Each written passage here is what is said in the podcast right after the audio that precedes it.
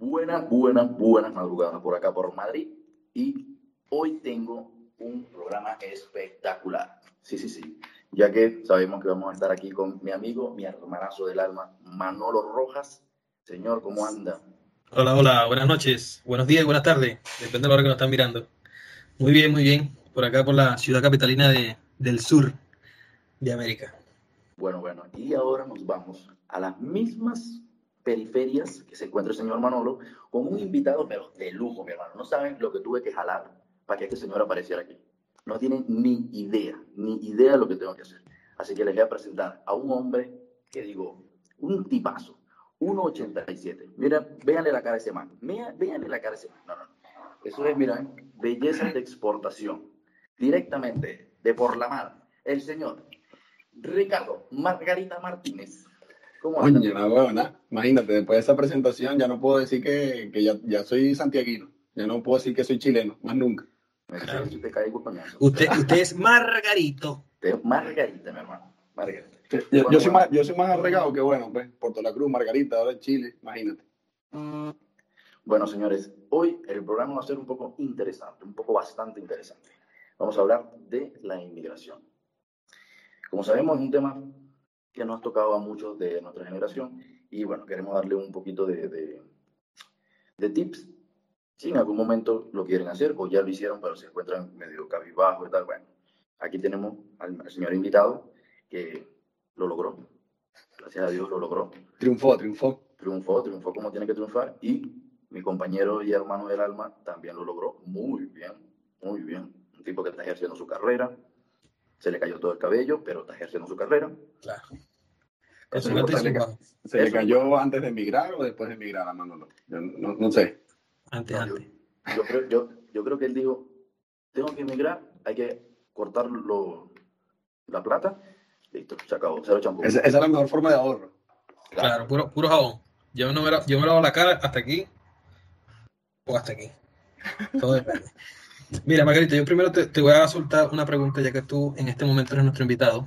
Este, ¿Cómo es tu experiencia en un primer momento cuando te mudaste, cuando estabas en la universidad y te mudaste o experimentaste a vivir solo, salir de tu casa, a ir a otro estado o a otra provincia, y ahora después salir de tu país a otra ciudad, a otras latitudes? Inicialmente, ¿cómo, cómo fue tu experiencia? Yo, yo creo que, que, eso fue una gran ventaja para migrar, porque la mayoría de los que emigraron de Venezuela, si vivían o nunca salieron de, de, su, de su, estado, es como lo, lo, vivieron así como muy traumático, como buscar arriendo, como, como vivir solo, como vivir acompañado con otra gente. Y para mí la verdad fue como, obviamente, toda la carga emocional y todo el drama que uno está despidiéndose de la mamá, del papá y todo lo demás. Pero cuando llegué aquí era prácticamente lo mismo. O sea, tenía que buscar un arriendo, tenía que convivir con personas que no conocía, tenía que pelear por el baño porque los coños coincidían en el mismo horario que uno para trabajar. Entonces al final era como la misma la misma dinámica. Y yo creo que eso afortunadamente me ayudó.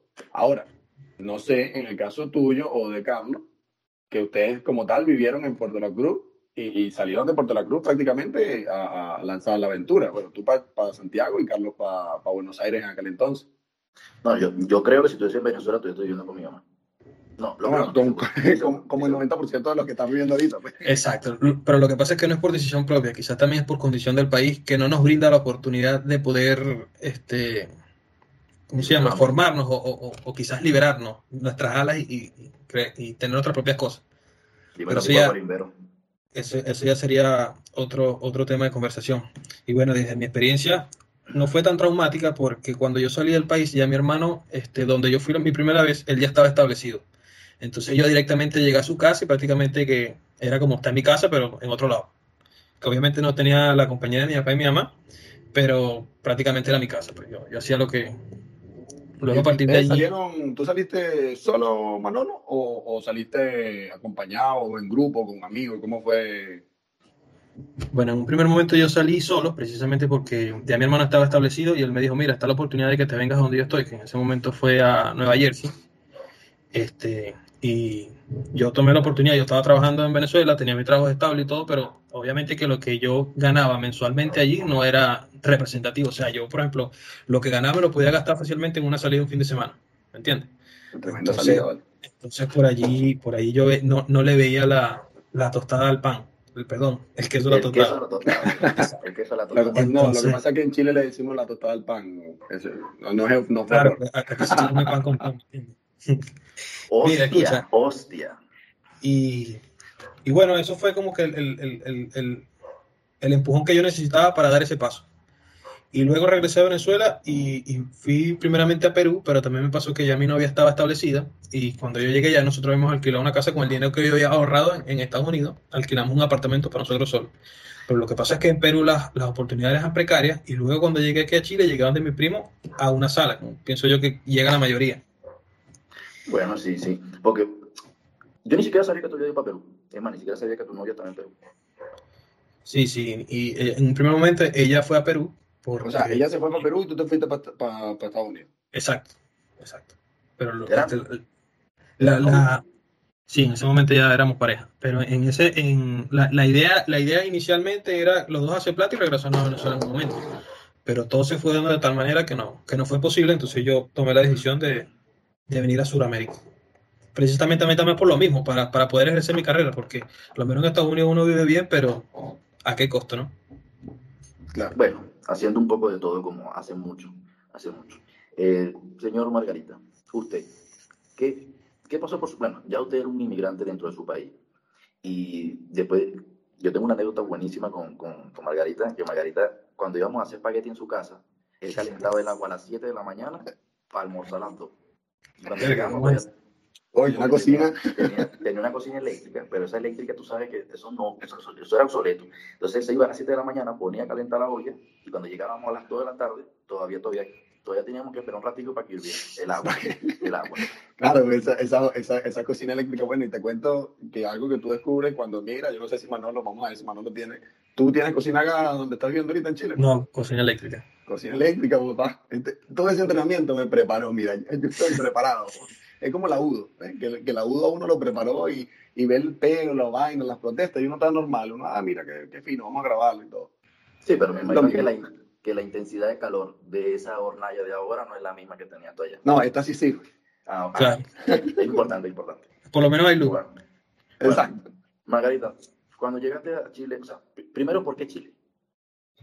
Oye, lo que pasa es que como yo hice al revés que Manolo. Manolo como estaba echando el cuento de que su hermano estaba establecido, mi hermano estaba establecido en Argentina. Entonces, ¿qué pasa? Yo, afortunadamente en esa época, yo vendí todo lo que tenía en, en Venezuela, o sea, las cosas, unos pupitres del salón donde trabajábamos, fotocopiadora, computadora, todo lo vendimos. Y teníamos más o menos dólares, más o menos dólares eran como 1.500 dólares, pero para mí eso era un poco de plata que jamás iba a conocer, imagínate. Entonces yo decía, coño, en Chile la, la cosa, la legalidad era fácil para los profesionales y si me va mal, me voy para Argentina, que está mi hermano establecido. En cambio, si me iba para Argentina directo, si me iba mal, iba a terminar siendo una carga para mi hermano, entonces no tenía como el plan B. En cambio, Chile fue pensado siempre como que si me va mal en Chile, que no tenga plata, que no, me voy para Argentina, que ahí me va a recibir ya establecido y no, me voy a liberar de toda esa vaina. Pero yo creo que agarré Chile por, por la facilidad de los papeles. Nunca, nunca vi otra cosa que no fuera la facilidad de los papeles. Y aparte que, que la vida, o, o mejor dicho, lo que uno ganaba siendo o no profesional, era, era rentable vivir acá en Chile. O sea, tú en ese entonces, claro, a uno siempre le dicen lo mismo, ¿no? Con, con 300 mil pesos te alcanza todo. Y después llegas aquí y te das cuenta como que verga. No, no todo con 300 mil, pero, pero yo creo que fue por eso, la legalidad, lo fácil. Yo me imagino que, que Manolo en este caso, como tenía la novia, la novia en Perú, estaba en un brinco. O sea, tú llegaste a Perú y después, después se vinieron los dos para Chile, Sí, claro, pero venimos por un autobús. en autobús. No, claro, o no sea, sé, no sé exactamente cuántos días fueron, pero sí fue una experiencia traumática que no me imagino la gente que se vino directamente en autobús desde Venezuela. No, y que caminando. eh, Bueno, eh, imagínate, si, el último viaje de Chile es pura, pura tierra, creo yo. O sea, el viaje que tú agarraste no, ni siquiera vas a ver para los lados. Exacto. Y me acuerdo, y me acuerdo que yo le dije a Mariana, bueno, si nos vamos, bueno, vámonos. Y vámonos en el, en- en el autobús más que nos brinde más lujo para estar más cómodo durante el viaje. Entonces, buscando el autobús, dimos con uno que supuestamente tenía wifi, daban almuerzo, tenían baño. Y total fue que todo lo contrario. Y el almuerzo fue una galleta de soda, imagínate. Bueno. Es, mejor eso, es mejor eso que, no, no sé si escuchaste un cuento de un chamo que estaba en Perú y cuando llegó a Chile tenía una infección en, en el intestino y casi se muere por, por esa vaina. Fue, No, no. sabes que la, la mayoría de las personas cuando salía de- por tierra, salía por Colombia, cruzaba, bueno, Colombia, Ecuador, Perú y después Chile. Y, y, justamente Perú era como la parada barata, porque Perú la comida es muy barata y toda vaina es barato. Entonces el chamo, el chamo, el último día antes de salir a Chile dijo, bueno, yo me voy a comer unas cosas por ahí. Fue, se comió una, una parrilla o algo por ahí en la, en la calle y resulta que le, que le hizo una infección en el intestino y llegó aquí muriéndose. Casi. Imagina. Eso, es peor, esa es la, la, eso yo creo que es el peor cuento o la peor mala leche que le puede pasar a alguien cuando emigra. ¿Te imaginas? Estás llegando y, enfermo. no, enfermo. ¿Tú por qué claro. eh, Buenos Aires, Carlos? Porque me tocó.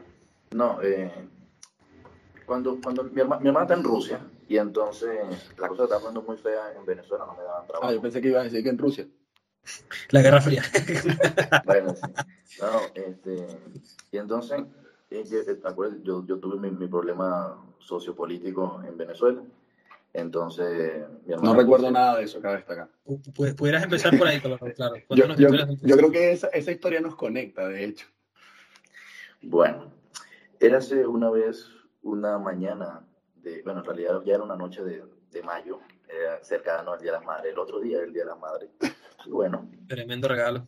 Nos fuimos, nos fuimos a, a Plaza Mayor, uno de los centros comerciales icónicos de Puerto La Cruz y entonces digo, bueno, vamos a, a pasarla bien ahí un rato. Y me fui de la universidad, me fui para allá. Y bueno, empezaron la guarimba y las cosas fuera del centro comercial. Entraron la gente que estaba tirando piedra al, al, centro comercial. Margarita en ese momento no lo había logrado, estaba trabajando en una heladería, me acuerdo.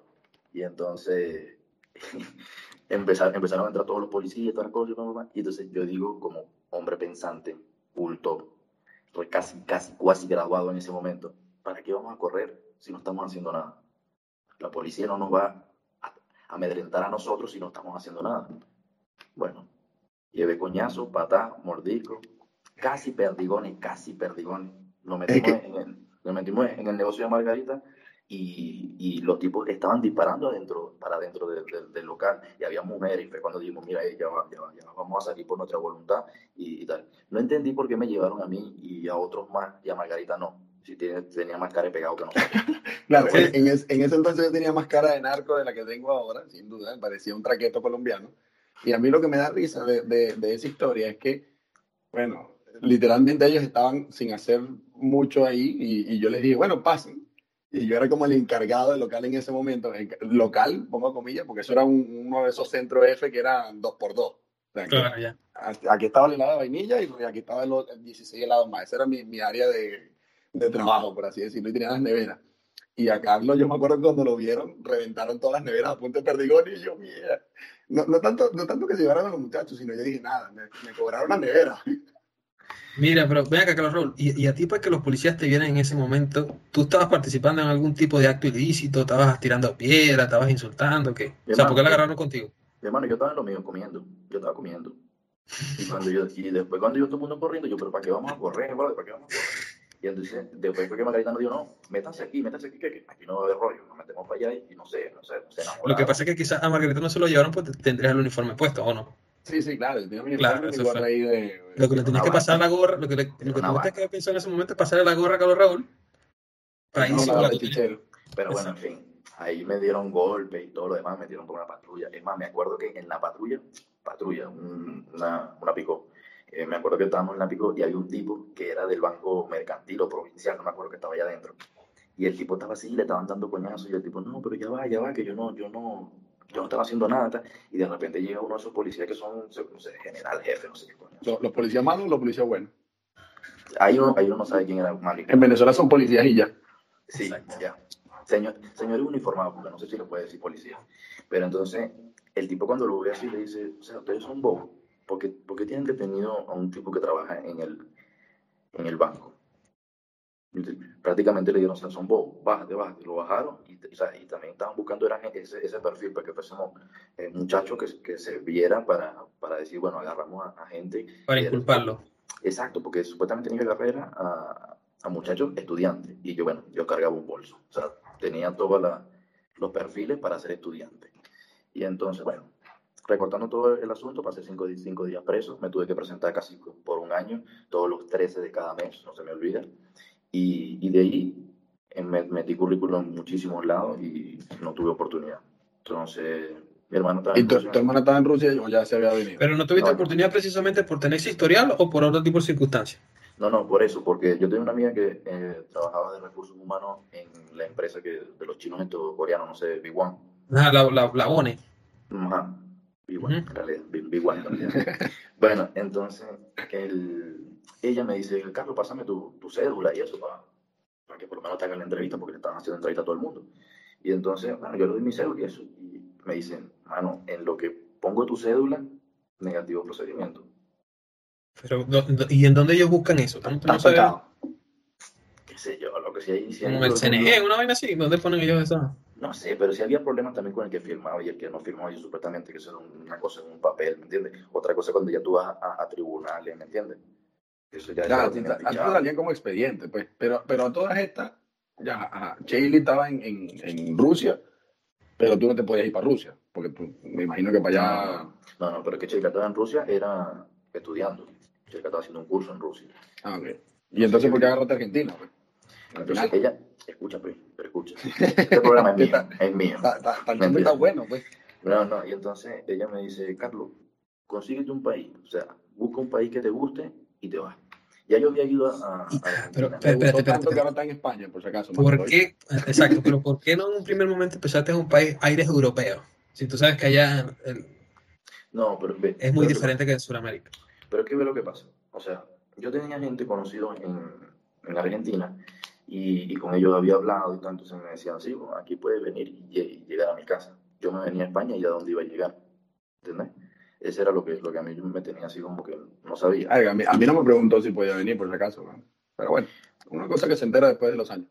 Pero es que yo te conocí a ti como un tipo que no tenía nada que, que, que me pudiera ayudar a mí en mi vida. Yo, si yo No, sabía no, que tú ibas a el mismo magnate pienso. así, no, si yo sabía que tú ibas a ser un magnate así, obviamente me hubiese ido para allá. Yo te estaría lavándote los platos en tu casa.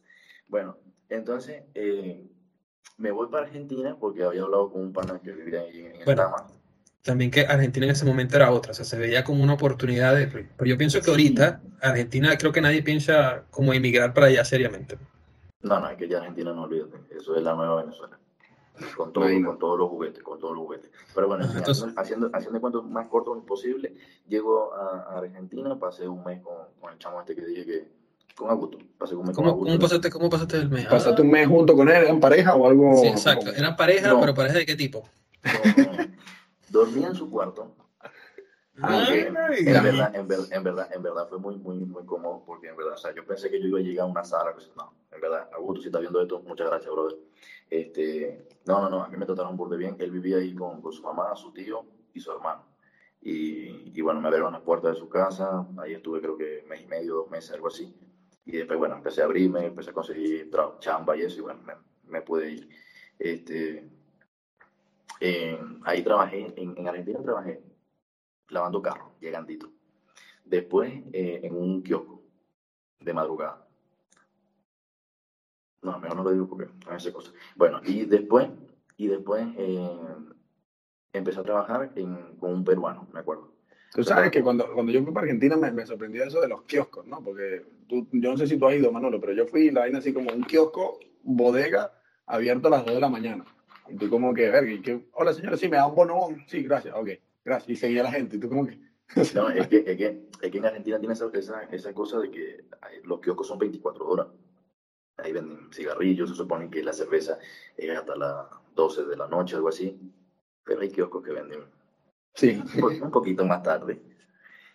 Te estoy hablando de que puede ser a las 7 de la mañana y... No, lo- lo que pasa es que, por lo menos en ese sentido, lo que sí me sorprendió de Santiago es que una, es una ciudad que duerme temprano. Como que ya a las 8 de la noche, bueno, cuando yo llegué, y ahorita más todavía por el, por el tema de la pandemia y por otras circunstancias, pero es una ciudad que duerme temprano. Ya a las 8 de la noche es difícil que encuentres, por ejemplo, un McDonald's. Hay 50 McDonald's y solo dos están abiertos y por la parte, digamos, pudiente. Pero como por ejemplo en Venezuela, en la zona donde uno se movía, eso es, o sea, donde fuera tú puedes rumbear tranquilamente. En cambio aquí Sí, Santiago, Santiago se duerme y se, y se para ta- también tarde. O sea, no solamente se duerme temprano, también se para tarde, porque no es, no es como vas a abrir, vas a ir a, no sé, a sacar copia a las 8 de la mañana, en ningún lado. O sea, eso no, eso no existe. Eso es una cosa que uno aprende cuando migra, por si acaso.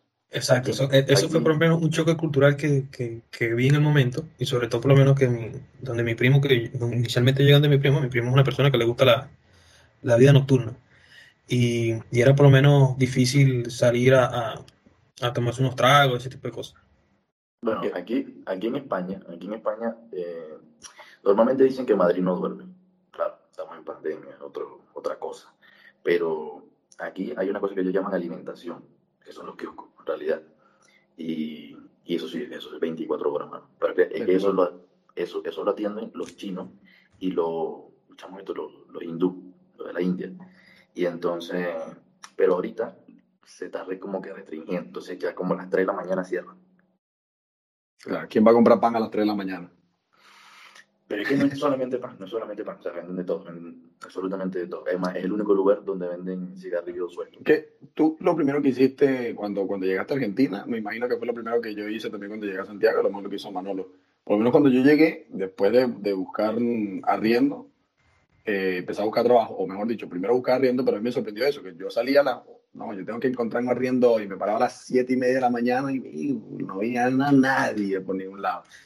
Sí, sí, bueno, particularmente comentando mi experiencia también pasó lo mismo, que uno está acostumbrado a, como que al trabajo de puerta en puerta, de que tú toques y dices, mira señor, yo me llamo tal, tal cosa, yo hago esto, hago esto, esto y esto, y estoy disponible para, para cualquier tipo de trabajo. Y aquí es totalmente, no, eso es por internet, no te reciben currículo. Bueno, y, eso fue como un choque también cultural en, ese momento. Y sobre todo uno que viene con las tablas en la cabeza, que uno lo que quiere es empezar a generar para no tener más gastos, encontrarse con eso. Entonces ya por ahí necesitas una computadora, un teléfono inteligente, necesitas internet. Y en ese sentido es... sabes que, que, yo, yo me acuerdo mucho de, de, mi primer, de, mi primer día aquí en Santiago, porque resulta que yo cuando mi, mi vuelo era... ¿tú, ¿Tú saliste directo para Argentina, Carlos? Sí. Porque en ese entonces estaba vuelo directo para Argentina. Sí, me quedé seis. ¿Y tú cuando fuiste para Perú, Manolo? Ah, no, no, para Perú sí te fuiste en avión. Sí, sí pero tierra de... vuelo directo también, de, Caracas. Mi vuelo fue eh, Caracas, eh, Bogotá, Bogotá, Panamá, Panamá, Santiago. Eso, fue, eso es lo que había. Entonces, ¿qué pasa? Cuando, cuando nosotros agarramos eh, Caracas, Panamá, Caracas, Bogotá, resulta que había una tormenta de granizo y, y, el avión no pudo, no pudo aterrizar. Y bueno, yo, indio de Margarita, me faltaba la flecha, primera vez que agarraba un avión en mi vida, en mi vida, o sea, ni siquiera agarraba de, nada. Ese era el primer avión que yo agarré, yo, mierda. El piloto con toda su confianza. Eh, bueno, sí, nos estamos quedando sin gasolina por la tormenta, no hemos podido aterrizar, entonces tenemos que aterrizar en, no sé, en Barranquilla. Creo que fue yo, mierda. Este weón dice que se quedó sin gasolina así tranquilito. Ahí iba ese indio margariteño en un avión que se estaba quedando sin gasolina. Bueno, total fue que todo esto hizo que se atrasara el viaje. Y cuando llegamos aquí a Chile, teníamos que llegar a las 10 de la noche, llegamos a las 3 de la mañana. Yo llego y habíamos alquilado una vaina por Booking. Y cuando llegamos, 3 de la mañana, señora, señora, señora. Esa señora duró como hasta las 7 de la mañana, señora, señora, por favor. Y al final la vieja nunca abrió y cuando abrió dijo, no, no, ya yo no voy a aceptar, ya, ya la, la reserva era ayer y ustedes se me van. Y yo como que, mierda, vámonos para el coño, no sé para dónde vamos. Y nos sentamos en una placita a buscar así como habitación por día y conseguimos precisamente un venezolano que en ese entonces, la migración venezolana, ahorita, ahorita es que somos muchísimos, pero de los últimos tres años para acá. Pero hace cuatro o cinco años no eran tantos. Entonces había un grupo de venezolanos que se movía mucho, yo lo conseguí y estamos nos arrendó la habitación por día. Y eso fue el que me rescató a mí la vida, porque yo, yo en este momento no sabría qué, qué, hubiese hecho ahí como un huevo, porque tenía 1.500 dólares y al final por día eran como 30 dólares en, en un hotel. O sea, si me lo hubiesen, eso sería otra historia. Bueno, ahora, ahora la pregunta. ¿Cómo fue la experiencia para conseguir empleo? No más allá, o sea, quiero que me cuenten más allá de, de ir a entregar el currículo, que obviamente todo lo hicimos, lo metimos por LinkedIn y no sé qué más, y no sé qué más. O sea, sus entrevistas de trabajo, ¿cómo fueron? Bueno, por lo menos yo quiero escuchar la tuya, Manuel, que no la he escuchado. ¿Cómo fue que, que, te hicieron la entrevista para entrar a donde estás ahora? Y Margarita, explícame. Yo, disculpa, amigo mío Manolo, explícame, ¿qué haces tú, man? O sea, o sea, yo no entiendo, estás todo el día ocupado, uno, uno te escribe y tiene que mandarte un correo, señor, que, querido señor Margarita, ¿puede por favor? Vamos, vamos a escuchar primero la experiencia de, Manolo, la experiencia de, trabajo después de la migración, porque Manolo, Manolo tenía trabajo ya, pues. y, a pesar de que no era bien pagado, era, era un buen trabajo. O sea, en, Venezuela ningún trabajo ya era bien pagado, pero eran buenos trabajos sí, sí, sí, era trabajo. Lo que pues. pasa es que por lo menos eh, eso, en la persona que, porque fue por palanca, se fue por recomendación, el trabajo que yo tuve en Venezuela, que era un buen trabajo, creo que es una experiencia única que, que muchos no se le da, que fue participar en la construcción de un hospital, que es el hospital que estaban construyendo en Guanta en su momento, que obviamente ya esa obra está parada por condiciones país. Entonces, aparte de eso también, anterior tenía también experiencia en mi tesis de grado, trabajó con PDVSA, hice pasantías con PDVSA, o sea, tenía buen currículo, digamos, entre comillas. Conocía normas internacionales, aparte de eso hablo inglés. Entonces ya ese tipo de cosas que en un primer momento uno estando joven le da ladilla, este, fue como un plus en el momento de yo estar acá porque a lo mejor uno le dice que Carlos tiene experiencia en eso, que gracias a mí el hombre se graduó de su primer curso de inglés de Oxford y luego este se graduó con Google Traduction. O sea, eso era la tarea, le iba a hacer para mi casa, metía la, metía la tarea en, en, internet y la vaina ya le se lo traducía. Entonces ya, y me acuerdo que una de las últimas cosas que fuiste a hacer fue un examen, una cosa así, que era una traducción. Bueno, ahí. No, no recuerdo. eso, es lo, único que podemos recomendar antes, de, antes de que migren ese es el mejor consejo. Aprender inglés. Claro, y cualquier, cualquier otro curso o habilidad extracurricular que piense que te pueda servir, por ejemplo, aprender a soldar, aprender carpintería, que, que por ejemplo en estas condiciones en Venezuela es o estudias o no haces nada. Básicamente eso es lo que es las opciones que uno tenía en Venezuela. Pero extracurricularmente también están este tipo de cosas que son un plus cuando uno sale del país, porque a lo mejor en Venezuela, ¿quién tú conoces que sea carpintero por vocación? Mi papá. Pero imagínate, ¿desde, cuándo tu papá no trabajaba en la carpintería? No, en realidad nunca lo trabajó. Él tenía bueno. que estar en la casa nada más para joder mamá. Haciendo muñequitos.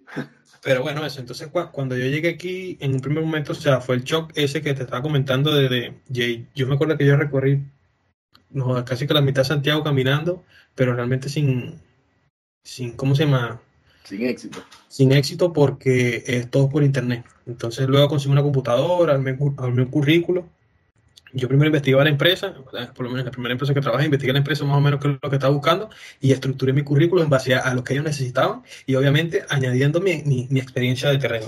Y cuando llegaron a la entrevista, yo fui con seguridad, que eso sí lo recomiendo, que cualquier entrevista, independientemente sea lo que sea, este, decir siempre la verdad y con seguridad. Y yo era matrón morir.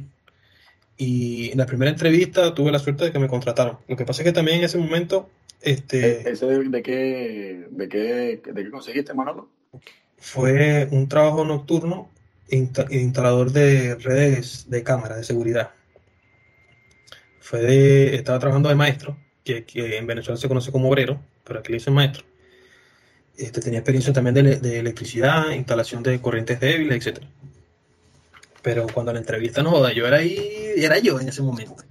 Y obviamente que... ¿Sabes esto? Sí, claro. claro. No joda. ¿Por qué eso? No vale, solo invitaron por allá, ¿sabes? Ahí le metí a la labia. Pero ese fue mi, mi, caso. Ese fue el primer trabajo.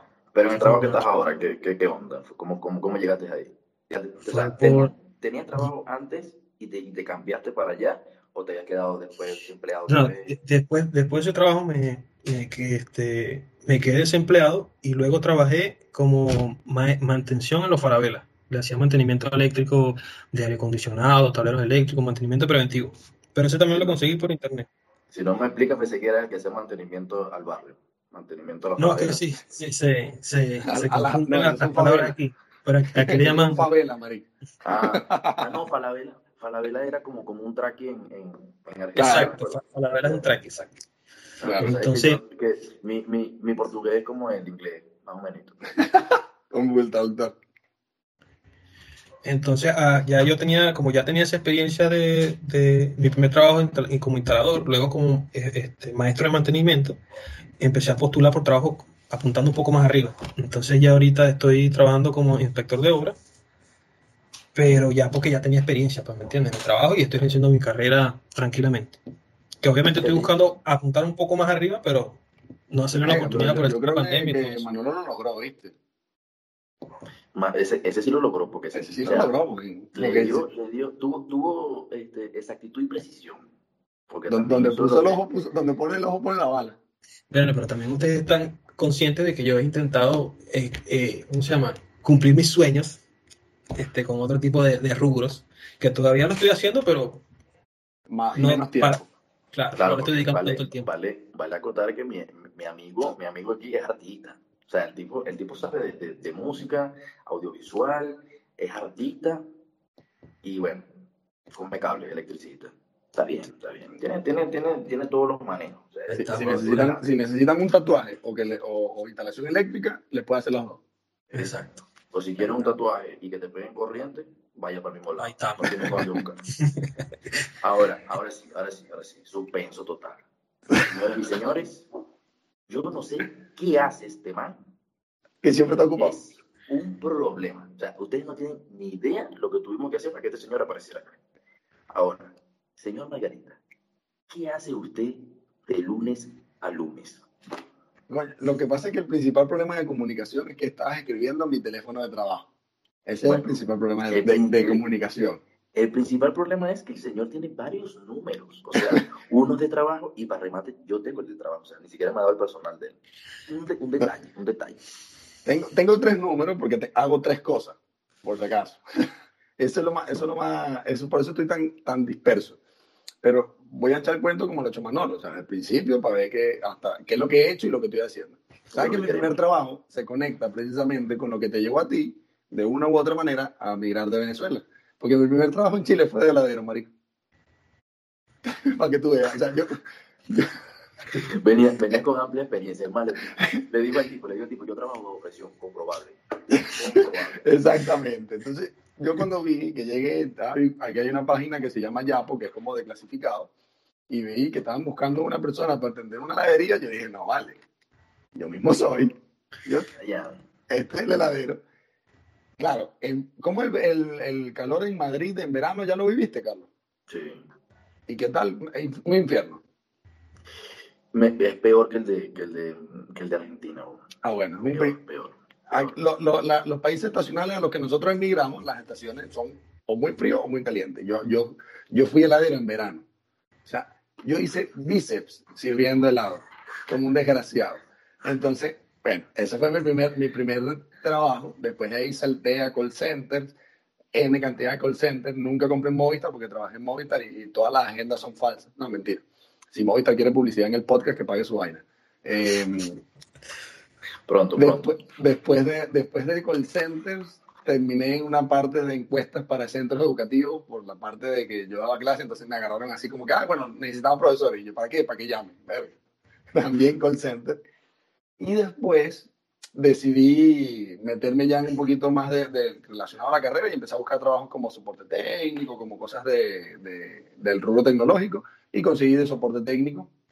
Duré un año ahí como soporte técnico y luego me, me dediqué a la parte que yo había estudiado cuando salí de Venezuela, que es la parte de marketing, que hice un diplomado, y después de ahí entré como, como coordinador de marketing de una financiera, y ahí duré hasta hace poco que, que cambié o renuncié también de ahí, y ahora soy corredor de propiedades porque se complementa con las cosas independientes que yo tengo, porque yo tengo ya la página que, que gana alguna publicidad, eh, gente que quiera hacer publicidad también paga por ahí, y aparte como el corredor de propiedades, aquí se utiliza mucho, no sé, en, en- en- Madrid sí hay, pero aquí en Santiago todo es por corredor de propiedades. Salió la oportunidad y dije, bueno, se va a complementar. Un tercero, sí. Claro, y aquí ahora hago prácticamente, mantengo igual un blog de migración, el blog de mi diario en Chile, hago ahí anuncios con una plataforma, ah, gano, gano plata por la publicidad, por, tanto por la publicidad de Google como por la publicidad de las personas que quieren anunciar, y complemento con corredor de propiedades. Eso es prácticamente lo que hago, y por eso tengo tres teléfonos, el mío el personal, el que me escribió ¿Dónde? Manolo, que ya te lo pasé, pero no, no, me quiere, no me quiere escribir, el de mi diario en Chile, que es el de las asesorías migratorias y todo eso, el blog, y el de corredor de propiedades. Pues. Bueno, Bueno, yo, te- yo- tengo dos preguntas, disculpa, yo tengo dos preguntas que hacerte. La primera, la primera es, ¿cuántos WhatsApp tú recibes diario en el de mi diario en Chile? Bueno, Afortunadamente ya no tanto, porque tú sabes que la migración venezolana, y eso es bueno que lo, que lo digamos aquí, la migración venezolana en Chile se paró. O sea, yo creo que Manolo y yo entramos, o sea, no entramos en la raya, pero sí entramos como en la, en la época buena. Bueno, ta- también qui- quisiera acotar también que toda esta experiencia o todo este camino recorrido se dice fácil, pero no fue fácil, porque obviamente hay sus altos y sus bajos. Entonces, tú- yo te cuento también mi, mi experiencia y tú cuentas tu experiencia y se dice, ah, no, estos grichos se ganaron la Claro, lotería. Fue un, fue un pase, no, no, una- lo- una exacto, como que no joda, que qué mantequilla, pero no, realmente no es así.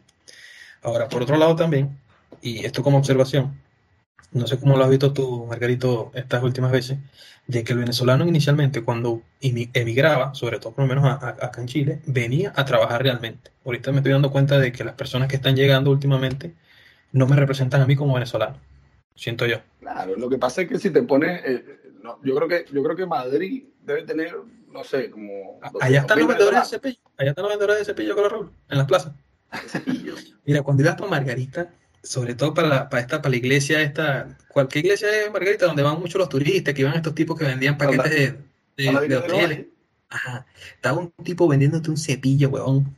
Y te decía como que no, eh, eh, yo no te estoy vendiendo el cepillo, yo te lo estoy regalando, realmente tú me vas a hacer un aporte. Entonces te metían como una labia loca que al final te sacaban plata. Era, era, eran como los que se montaban en, en, en los buses de Puerto La Cruz con, con los lápices.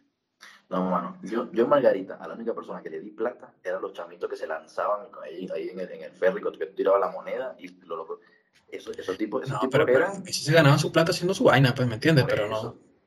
No, porque tú sabes lo que dice Manolo, Carlos, es porque como ahorita son un coñazo venezolanos en Chile, Chile es el, el tercer país del mundo que más tiene venezolanos, eh, obviamente, pero si hay 100.000 que, que va, que vienen y le van a echar pichón al asunto, un porcentaje de eso viene a echar vaina. Tú los ves, no sé, pidiendo en la calle, echando vaina por ahí. Y yo no sé si eso pasa en Madrid, porque, porque en Madrid también hay bastante venezolano.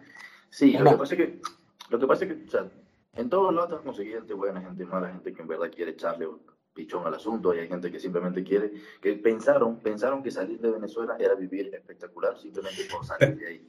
Precisamente, aquí hacemos el paréntesis, que uno cuenta su experiencia y la gente dice, no, si yo salgo del país, yo también voy a, me va a ir bien y voy a hacer lo mismo que hicieron estas personas que están contando este, eso y no, no, que todo. Pero realmente no es así, uno realmente se enfoca en lo bueno, pero si contamos, o sea, imagínate. No, no tiene que ser otro capítulo del podcast, las cosas malas que, que nos pasan. Claro. Para Que, para que, porque obviamente uno, uno, llega y dice, bueno, conseguí, conseguí arriendo, me recibió mi hermano, me recibió mi primo, me recibió un amigo, la vaina, conseguí trabajo y ahora estoy fino y tal, y estoy relativamente cómodo, por lo menos con trabajo y me pago mi comida y tal.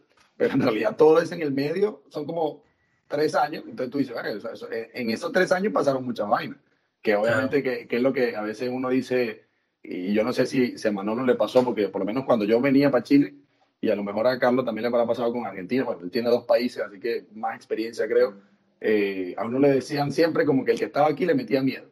Cuando, cuando tú migras, o sea, cuando cuando tú estás afuera, tú eres como que el negativo. Tú le dices, coño, no, lo que pasa es que la vaina está jodida. Y entonces el que está, el que está dentro, que quiere salir, que quiere emigrar, es como que, ese huevón no quiere, no quiere que uno vaya para allá. O sea, a mí me pasaba que, eh, mira, chamo, ¿y qué pasó? ¿Cómo está la vaina? La vaina está jodida, la vaina está jodida. No, yo, yo, yo, yo, tuve la experiencia de que las personas que yo les pregunté, en verdad me dieron las cosas bastante claras.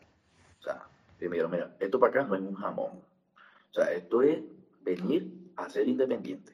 Porque eso es lo que tú vas, cuando, o sea, cuando tú vas a, a salir de tu país, sales de tu zona de confort, sales de, de, que si te pasó algo, tú pegas un grito y te ayudan, allá te pasó algo, tienes que resolver, y si no resuelves, empieza a caminar con esa patincha, mi hermano. No hay de otra, para atrás ni para coger impulso. Claro. Eso es lo que, yo, lo que yo digo, por lo menos. Yo en, en Argentina conocí demasiada gente, en verdad, y, y, y, llegamos al punto de que nosotros pagábamos para que nos dieran trabajo. Yo llegué a ese punto, porque yo un punto que, que no tenía trabajo en nada, y entonces dije, bueno, esta forma, hay esta forma yo lo voy a hacer, que ahí fue cuando conseguí trabajo en el peruano. Y, y, fue así, o sea, yo pagué una cierta cantidad de dinero y ellos dicen, bueno, vaya para allá y diga que viene de parte de nosotros y le vas a dar trabajo. Ahí yo estuve trabajando como ocho meses, ocho seis meses por ahí. Y después de ahí, me acuerdo un día, pasé por un supermercado, ah, se me dice el nombre, Día. Pasamos por un supermercado Día y... Supermercado Día, compre todo... Ah, no, no, no, publicidad no, ok. No, Chamo, entonces, ¿cuál es el chaboteo? Bueno, no. Entonces, me acuerdo que pasé, pasé, por ahí a las 5 de la tarde. Eran las 5, eran las 5 de la tarde en Buenos Aires y la, la, oficina de recursos humanos que estaba en esa tienda, porque tenía la suerte que esa tienda también tenía recursos humanos, estaba cerrada. Pero yo tenía el currículum en, en el, en el bolso y entonces le pregunto al, al chico que estaba atendiendo y, y, él me dice, allá arriba está la oficina, si quieres, llévalo. Llevo el currículum de la oficina, toco la puerta y me dicen, está cerrado. Y yo, mira, solamente vengo a dejar mi, mi CV, más nada. Tíralo por abajo de la puerta. Mis años de estudio. Escucha la cosa. Y así como que, bueno, un papel más, dale. Pues. A los tres días me llaman, brother. Pero para Estoy pensando, perdí esas 100 pesos de la copia. sí. No, pero era, pero era para trabajar en, en- a 100 pesos, así como ha subido el dólar. Este, Aquí no, son pero 100 pesos. Eso, eso, fue, eso fue para trabajar de, de cajero repositor. Yo estuve trabajando como cajero repositor en día como, sí, como seis meses. Después, porque ahí me dijeron que a los tres meses yo podía después pedir un puesto en, en la planta, en producción, que después me enteré que no, que no producía nada, era solamente un almacén. Y entonces pasaron los tres meses y yo le digo a mi encargado, mira, ya pasaron los tres meses, que tal, si puedo hablar con, con la jefa tal. No, que tiene que esperar seis meses. Y bueno, vamos a esperar seis meses, esperamos los seis meses. Llegan los seis meses. Mira, hermano, ¿qué tal los seis meses? ¿Qué pasó? No, que tiene que esperar el año. Anda, mira. Agarré y me fui para la central de día. Llego para allá, para la central, y le digo, mira, yo quiero hablar con un agente de recursos humanos. No, pues tienen que tener una cita. Bueno, no tengo cita, en verdad. Necesito hablar con alguien, sinceramente. No, que no puede, no puede, no puede. Me fui, pero no derrotado. Agarré y... Esta vaina tiene Y que ser empezaste a, empezaste a tumbar todo. Em- Empecé a tirar currículum otra a vez. romper No, todo, hay- todo. hay- hay diez. Esto ya tiene que servir para algo. Me metí en LinkedIn, me acuerdo, y empecé a buscar recursos humanos de día en Argentina. Me salió una tipa que no se me va a olvidar el nombre nunca, Verónica. Verónica, y le, y le, y le escribí un testamento. Mira, yo trabajo en la empresa desde el día, me acuerdo que yo entré un 19 de diciembre y le puse trabajo desde tal día, estoy en, en, en tienda, he trabajado en esta tienda, en esta tienda, en esta tienda, pero aunque usted no lo crea, yo soy ingeniero químico y me gustaría desempeñarme en la empresa, en su parte de control de calidad y tal. tal, tal. Y lo mandé, pero así como que si lancé papel por abajo de la mesa. ¿Qué onda? E- e- Eso era menos costoso. Claro. Y entonces, a los, como a la semana, a la semana me llaman. Mira, te estamos hablando aquí de, de recursos humanos de día y no sé qué. Tienes una entrevista con la jefa de calidad. Yo, ¿cómo? Sí, sí, tienes una entrevista con la jefa de calidad. Yo, bueno, ok. Claro, yo estaba inocente de todo mal y pecado. A mí me hicieron una entrevista de calidad para la parte de alimentos. Y para mi día era una empresa bastante grande en Argentina. Yo me voy en saco, mi hermano. Saco encorbatado y todo. Cuando veo la dirección, me quedaba, me quedaba como a, no sé, era como dos horas, porque me habían mandado por un almacén que en ese momento era en, en Tortuguita, se llamaba la zona. Bueno, me lanzó para allá, me lanzó para allá, dos horas de camino. Argentina dos su nombre, Tortuguita, Caballito. Agarrando tren y todo lo demás para allá, man, Chamo, cuando yo me bajo de ese autobús, el último autobús que agarro, Camino de calle- tierra. un Camino de tierra. Un camino de tierra. y te podrás imaginar que yo andaba con saco, zapatos de vestir y todo negro. ¿Entendés? Cuando yo empiezo a caminar, porque el GPS me dice, dale para allá. Y empiezo yo a caminar y a caminar y a caminar y a caminar, mi hermano, y yo no veo almacén por ningún lado. Eso era tierra para allá y tierra para allá. Y lo que veía eran unos galpones, pero La gente te creía como un narco que hacía alguien encorbatado, con sacado con, en caminando por camiones. ahí. Bueno, en una de esas ya voy, pero caminando muchísimo y sale una tipa y, y la veo con una camisa que dice día. Y le digo, mira, disculpa, yo tengo una entrevista eh, en día. ¿Dónde queda? Y la tipa. Aquí sí, mismo pues, fue, su- mijo. Sacó una, una, una mesa plástica de. Sujeto, Aquí, mijo. su, su- sujeto fue esto. Volteó. Me dice, ¿tú ves allá aquel camión que está allá? Bueno, cuando llegue ese camión, cruza. Y ahí tú, y ahí tú un almacén grande. Bueno, ok, camino, mi hermano. yo En verdad se lo juro. Por mi madre santa que En la parada, juro. mi amor. Ahí nos sentamos y hablamos. Cuando llego, cuando llego allá, eh, está, está el, el policía y la cosa. Mira, vengo a una entrevista con, con mi jefa espectacular todavía, mucho corazón, eh, Milagro Massa. Y, y me dice, ah, sí, sí, ya te, ya te la llamo. Cuando sale mi jefa, mi hermano. O sea, estamos en un almacén, pues. Bota de seguridad, jean y una franela. Chamo, cuando me ve a mí, ese señor no le iba a dar un ataque. O sea, porque me vio así con la que... O sea, mi traje era negro, llegó gris. Y me dice, bueno, pasa, vamos, vamos a hablar. Bueno, sí. Y me pregunta, bueno, veo que eres ingeniero químico. El puesto que tengo no es para ingeniero químico. O sea, el puesto que tengo era de controlador de fruta y verdura. O sea, yo solamente iba a ver si la manzana estaba madura o no estaba madura para la venta. Y entonces, bueno, ahí me estuve explicando qué era lo que tenía que hacer y tal. ¿Te interesa? Y yo, Ya caminé. Señora, yo trabajo en un peruano cargando cajas y cajas. Y después trabajé en día, pero o sea, calándome todas las cosas de la gente en las tiendas y todo, que si me interesa, mira, señor, si usted tiene para limpiar piso, así mismo se lo dije, si usted tiene para limpiar piso, llámame, que yo me voy para allá. Bueno, efectivamente me dieron el trabajo y tal, y después como a los, como a los, sí, como dos meses por ahí, abrieron una vacante en el laboratorio y ahí es cuando yo paso a la parte de, de control de calidad como tal. Ahí fue cuando lo lograste. Ahí fue cuando yo lo logré. Ahí fue cuando yo, mi, mi vida cambió totalmente. Mira, pero es que fíjate que tú, tú, tú escuchas tu cuento y ese es el resumen perfecto de la migración. O sea, porque es por, por más preparado que te vayas, al final vas a terminar caminando un camino a tierra. Exacto. O sea, Eso es verdad. tú Exacto. piensas que va, tú piensas que va como una autopista y la vaina, ah, bueno, un camino a tierra. Porque te, lo, te, es un camino pintan, a te tierra. pintan un camino de flores y realmente es un camino de espinas. Eso la, la- la gente no sabe, Ah. ¿me entiendes? Igual, igual, igual a Y- veces no es que te lo pintan, ¿oíste? A veces que tú vas con las expectativas muy altas, que no está mal, no está mal, no está mal que la gente vaya pensando que le va a ir espectacular. Porque primero que nada tienen que ir con mente positiva a todo lo que vayan a hacer. Yo no creo en eso de los chakras y todo eso, pero por si las moscas, vayamos, vamos, vamos de una vez positivo. Y, y se adapten a lo que venga. Lo que le caiga a mi hermano, para adelante. Claro. Si están, si están en saco y toca levantar tierra, aflójese la corbata y empieza a levantar la tierra. Listo, no pasa nada. Listo. Y como, como conclusión general de- del tema, que quizás es muy extenso, quizás nos abrimos, en, hicimos énfasis en, en otras cosas, pero como recomendaciones finales, para cerrar este episodio, ¿qué darían ustedes consejos o tips le darían a, la- a las personas que quizás nos han dado ese paso de, de dar el salto al vacío, ese salto de fe que, que dimos todos en nuestro momento? No, no, hablemos con el coaching.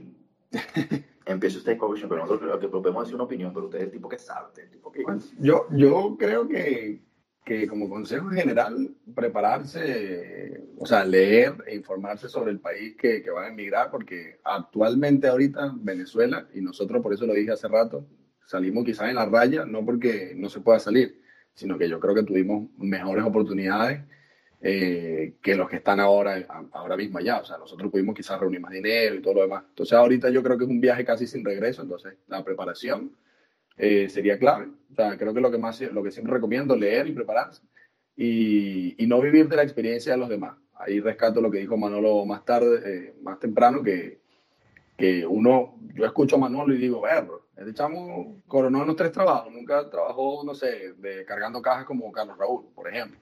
Pero resulta que, que esos son los tres hitos que él recuerda y no fue todo el tiempo que sacó. Claro. A lo mejor se comió un cable y, y él no lo contará porque, porque no tiene sentido que lo cuente, o sea, o, o lo contará en otro, en otro lado o en otro momento.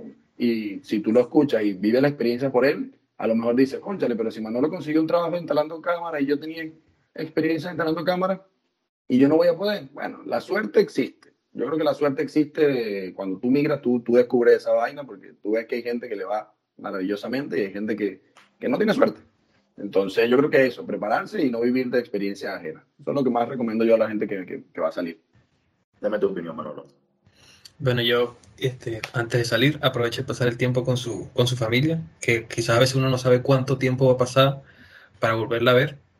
Y también tengo experiencias de que hay personas que quizás no han vuelto a ver a su familiar y eso es una experiencia que uno estando afuera se dice fácil, pero no lo es. Este, y por otro lado también recalcar o resaltar lo que estaba diciendo Margarito.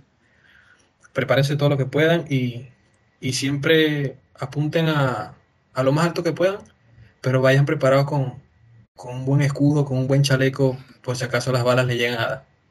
Eso. Bueno, muchachos, en verdad yo sí lo que les puedo decir, gracias, señor Margarita, por, por acompañarnos hoy en esta, en esta charla tan... Capaz a alguien le pueda funcionar. Y mi consejo a todas las personas que, que decidan empezar a, a iniciar este viaje, este viaje que por un lado va a ser espectacular, espectacular, al país que vayan, al país que vayan se van a dar cuenta que cuando salgan de Venezuela hay muchísimo que vivir, muchísimo que ver y, y que nos hemos acostumbrado y estancado simplemente nosotros que vivíamos en Puerto La Cruz, la alterna y la intercomunal. De ahí no salíamos. Hay muchísimas cosas que ver, muchísimas cosas que disfrutar, que vivir. Y sí, estoy muy de acuerdo en que hay que salir preparado, hay que salir con muchísimas ganas, pero si no estás preparado, si no estás preparado, sal, sal igual, sal igual porque en esos países donde vayas a estar se pueden preparar. Capaz no podrás sacar una carrera, pero cualquier curso que tú hagas de asistente administrativo, de lo que sea, lo que te pase por la cabeza, lo vas a poder lograr, porque si vas con, con, con muchas ganas y, y ímpetu en, en lo que quieras hacer, lo vas a lograr. Así de sencillo. Si tú te lo imaginas, lo puedes lograr. Eso es todo. Y bueno, también quiero que sepan que salir no es que a este le fue bien, a mí me va a ir mal, o a él le fue mal, a mí me puede salir bien. No, todo es actitud también en la vida. Si usted va y va con la idea de que le va a ir bien, así te vaya mal, lo vas a ver como bien. Yo por lo menos ahorita estoy trabajando como rider y a veces digo, ah, qué día tan malo porque hice, no sé, tres pedidos. Pero si te pones a ver, si no salgo, no tenía ni un pedido. Hay que ver siempre el vaso un poquito más lleno de lo que siempre lo vemos. Y hay días buenos, hay días malos. Y nada más. Inmigrar no es imposible. Todo lo podemos hacer. Así que gracias, gracias, señores. Muchísimas gracias. Y nos vemos en el próximo capítulo de esto que fue y será. El Club del Tama. El Club del Tama.